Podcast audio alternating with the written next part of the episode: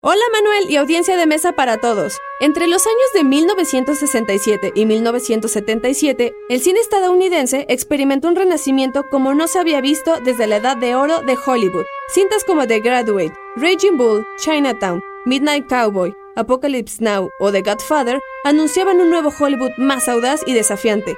Todo eso terminó con la era del blockbuster. Institute.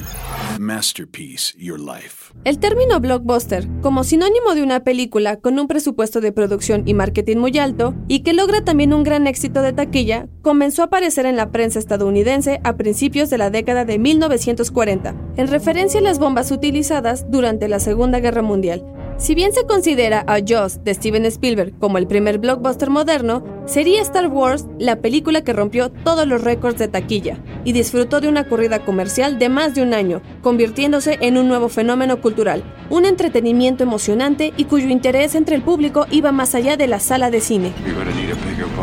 Tras el éxito de Jaws y Star Wars, muchos productores intentaron crear eventos similares, películas de gran atractivo comercial y gran presupuesto, que acompañadas de campañas publicitarias a escala masiva, llevarían a la crítica a condenar esa mentalidad de blockbuster en Hollywood y a llorar la muerte de aquellas películas de menor escala, más actorales y sí, más artísticas.